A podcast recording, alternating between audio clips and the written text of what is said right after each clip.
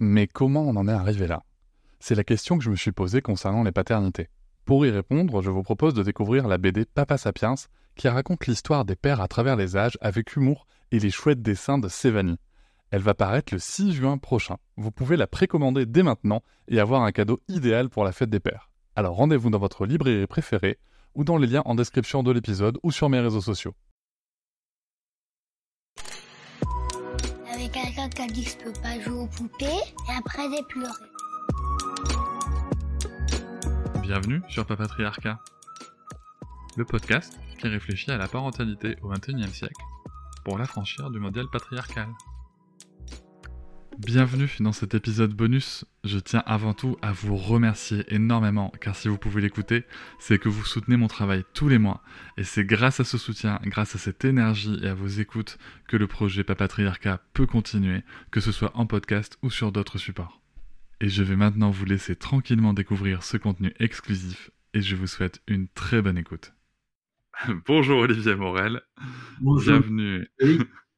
Bienvenue à nouveau euh, sur, le, podcast pour, des questions qui vous concernent un petit peu plus vous, euh, dans votre parcours euh, personnel sur le sujet des violences.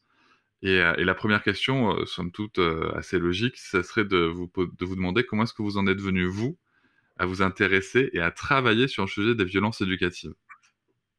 Alors, c'est venu indirectement, pas du tout parce que j'aurais été frappé moi-même. J'étais le dernier d'une famille euh, donc euh, plutôt favorisée. Euh, mes frères et sœurs avaient essuyé les plâtres avant, ce qui fait que j'ai très peu subi, peut-être une fois de, la part de ma mère, mais, mais j'ai très peu subi de violence éducative. Et c'est pas ça du tout qui m'a qui m'a amené à m'y intéresser. C'est simplement que j'étais enfant pendant la guerre que j'ai eu des multiples occasions d'avoir très peur pendant la guerre. J'ai une de mes sœurs qui a été déportée parce qu'elle avait fait de la résistance et donc elle m'a raconté, après elle a écrit un livre là-dessus, elle m'a raconté ce qu'elle avait vécu. Donc j'ai été très marqué par cela et je me suis posé toute ma vie des questions sur la violence, euh, d'où elle venait. Alors j'ai beaucoup lu, euh, réfléchi, euh, mais alors, à travers mes lectures, j'ai progressé, j'ai compris que la, violence venait souvent de, de la soumission à l'autorité, par exemple, que le, le fait de. euh, c'est ce qu'avait montré Émile Grappe dans ses expériences, que les idéologies aussi étaient pourvoyeuses de violence, aussi à partir du moment où on Mhm. a des idéologies, on est capable de faire n'importe quoi euh, pour elles pour le parti, pour la religion, pour la patrie, etc. Euh, ensuite, euh, il y a le- la l'imitation qui joue aussi un rôle. On est des êtres très grégaires, finalement, très imitateurs. Ça a son bon côté hein, par l'apprentissage, mais ça a son mauvais côté aussi. Donc j'ai compris tout ça, mais je n'arrivais pas à faire le lien entre toutes ces, ces causes de violence. Jusqu'au jour où mon épouse a lu un livre qu'elle m'a re- recommandé vivement. Ce livre, ça s'appelait C'est pour ton bien de Alice Miller. Et quand Mhm. je l'ai lu, euh, j'ai eu vraiment l'impression d'un éclaircissement, d'une réponse à toutes les questions que je me posais. Et plus j'ai approfondi ce, livre et, les autres livres qu'a écrit Alice plus j'ai eu le sentiment qu'elle avait trouvé vraiment une grande vérité. Et donc, euh, je suis entré en contact avec elle euh, par téléphone. Et puis un beau jour, elle m'a téléphoné et elle m'a dit qu'un éditeur lui demandait d'écrire un livre sur la fessée. Elle n'avait pas le temps de le faire et elle jugeait que j'étais capable de le faire. Comme j'avais déjà écrit quelques livres, j'ai accepté, ça m'a d'autant plus que ça m'intéressait beaucoup.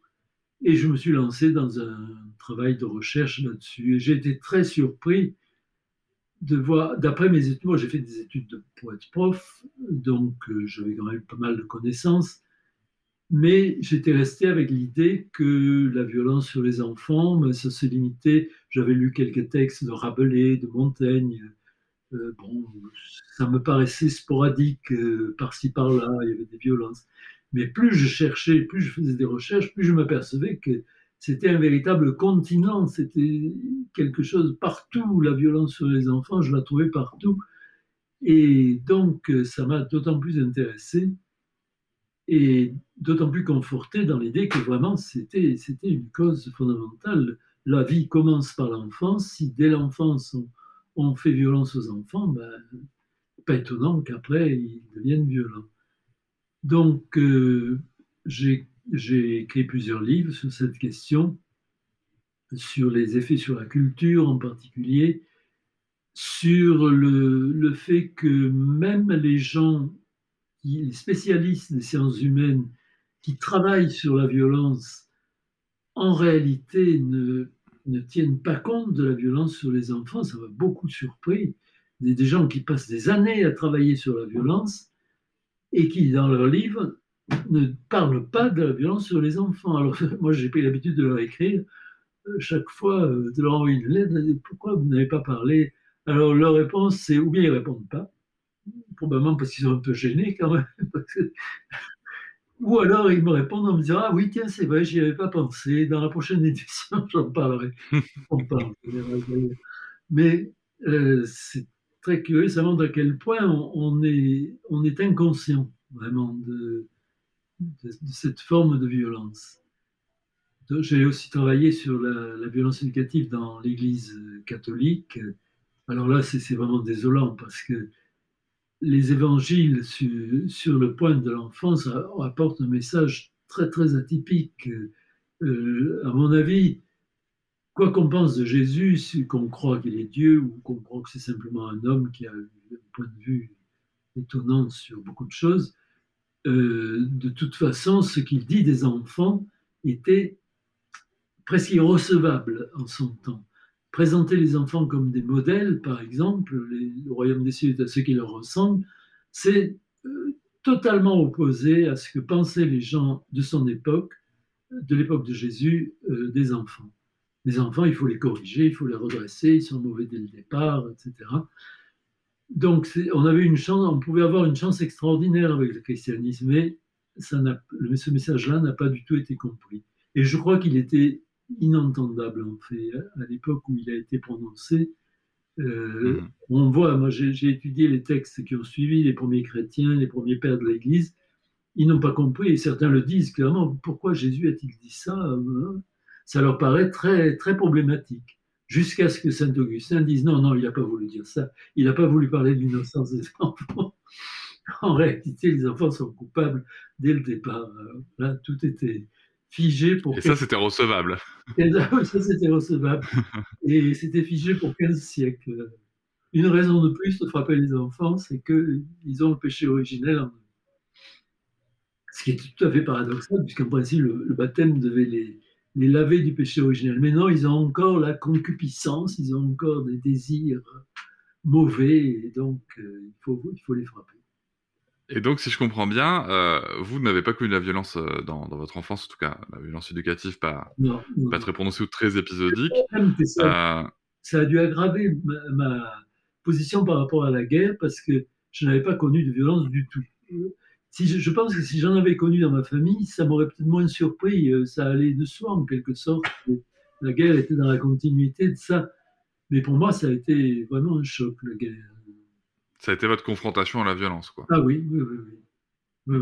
Et je l'ai vu vraiment, je l'ai vu de très près, parce qu'on s'est battu dans, le quartier où, où j'habitais. Euh. Je pense que c'est en effet une expérience qui, qui, qui, laisse des traces. Et puis c'est, moi, j'aime beaucoup entendre euh, le fait que voilà, c'est la lecture d'un livre qui, qui a fait le lien avec des questions que vous vous posiez, et, et ensuite tout ce chemin et tout ce travail qui a accompli. Et qu'est-ce que, qu'est-ce que justement, euh, est-ce, que le, le, fait de faire ces liens, de de, de, comprendre ça, d'étudier ça, ça a changé quelque chose dans vos comportements à vous personnels?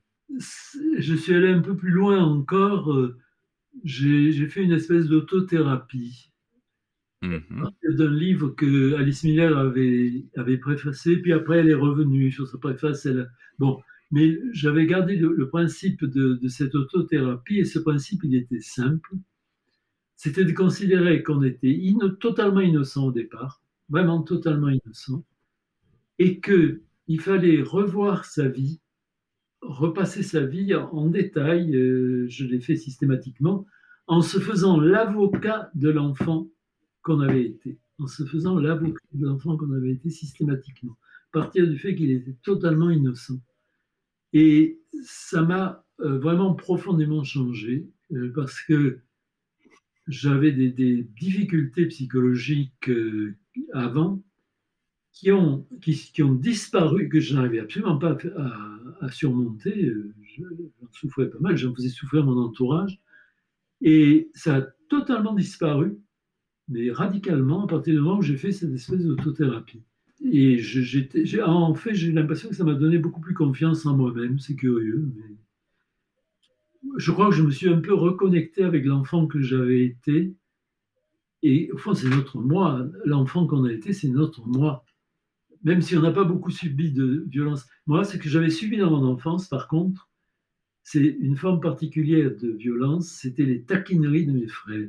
Pourtant, ils étaient mhm. très gentils, vraiment. Ils n'étaient pas du tout méchants, ils ne m'ont pas maltraité. Mais j'étais le dernier de famille et souvent, on me taquinait comme on taquine le dernier.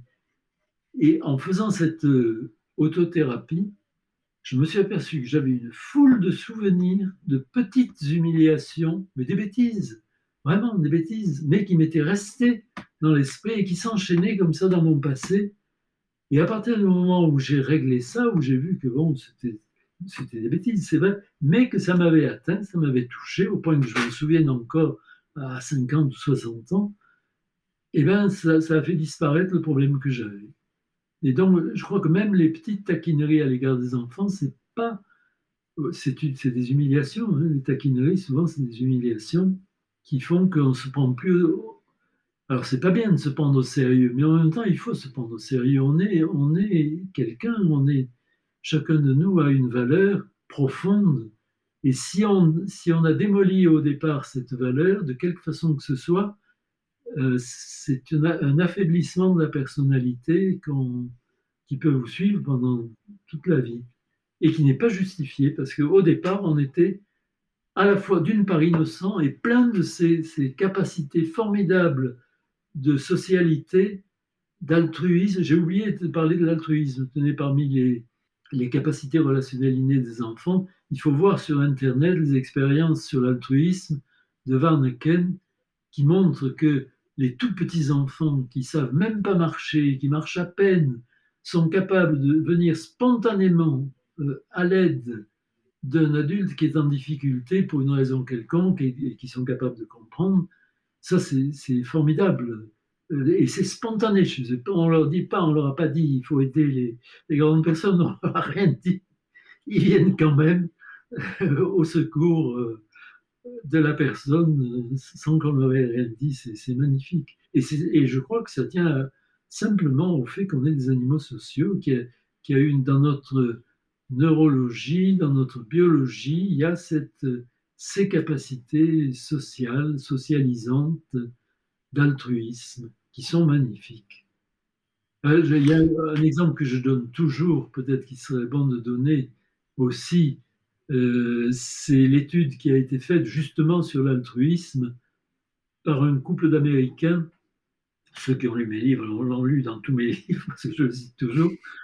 Ils ont eu l'idée géniale d'interroger des gens qui ont bénéficié de l'altruisme, justement, c'est-à-dire des juifs qui ont été sauvés pendant la guerre par des, de ceux qu'ils ont appelés ensuite les justes.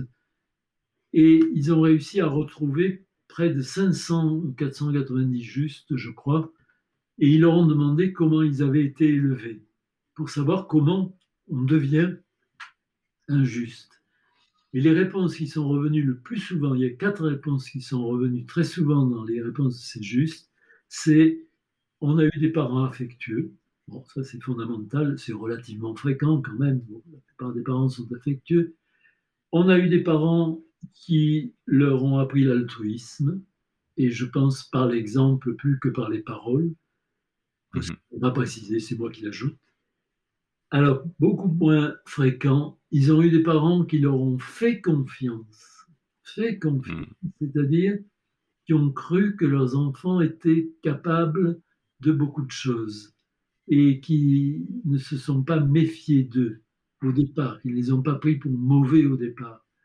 Et dernière condition, dernière réponse, ils ont eu une éducation non autoritaire et non oppressive.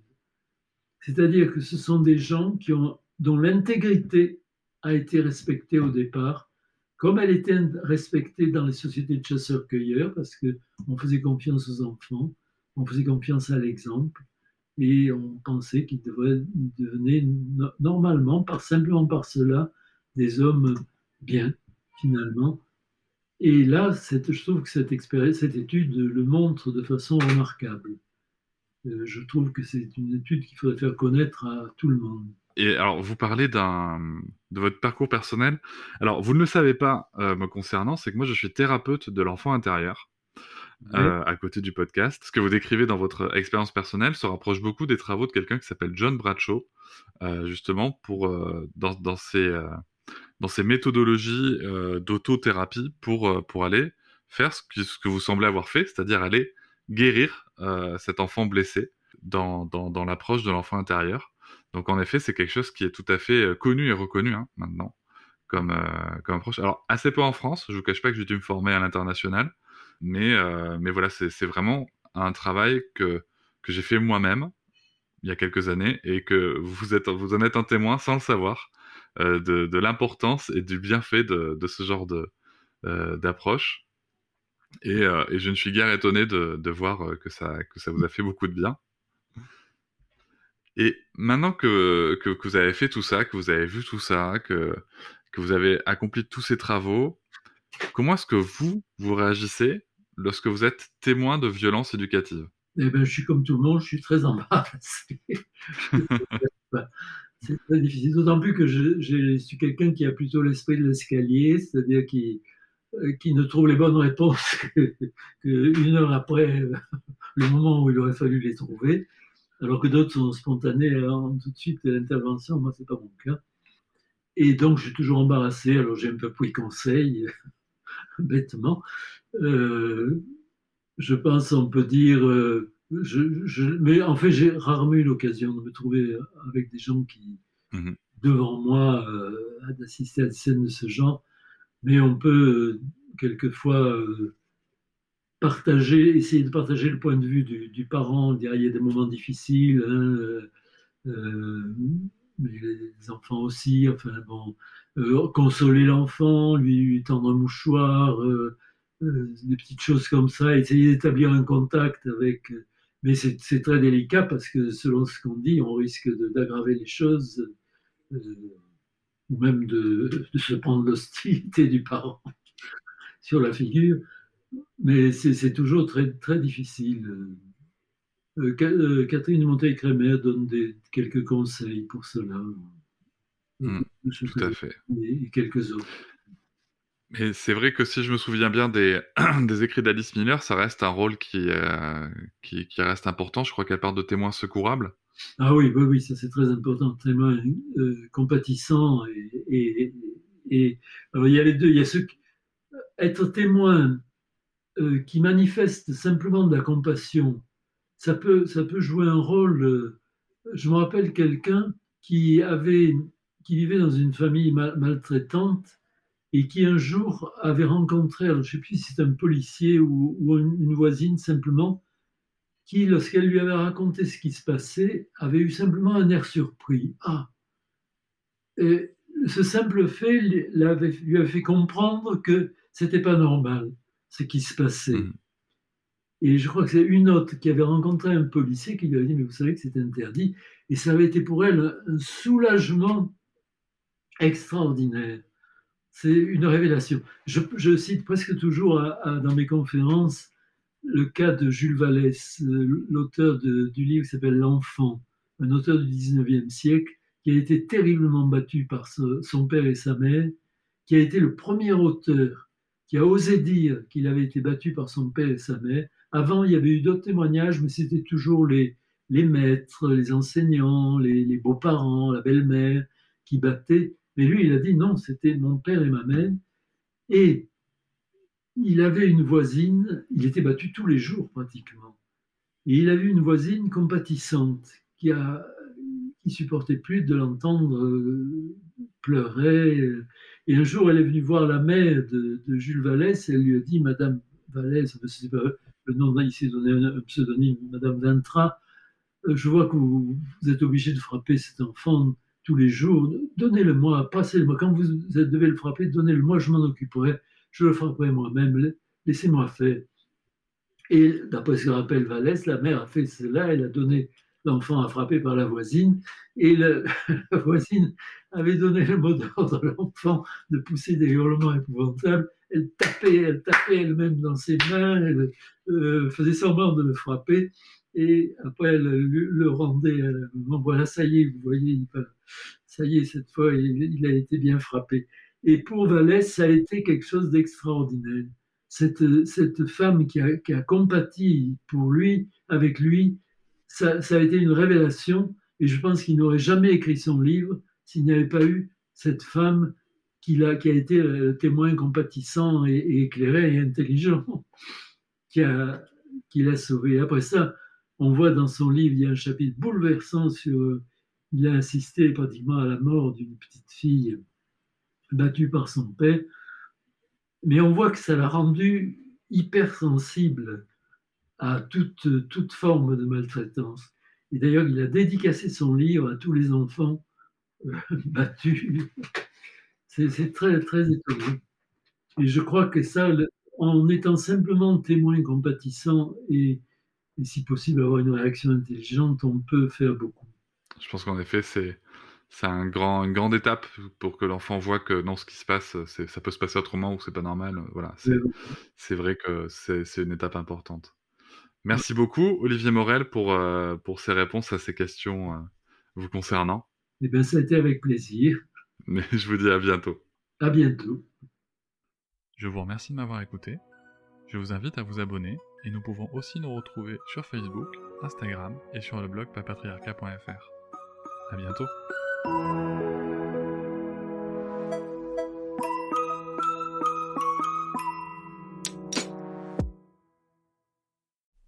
Hop, c'est encore moins. Si tu veux soutenir le podcast, tu peux aussi t'abonner à Papatriarca Plus et découvrir chaque semaine un épisode bonus en plus des 60 déjà disponibles.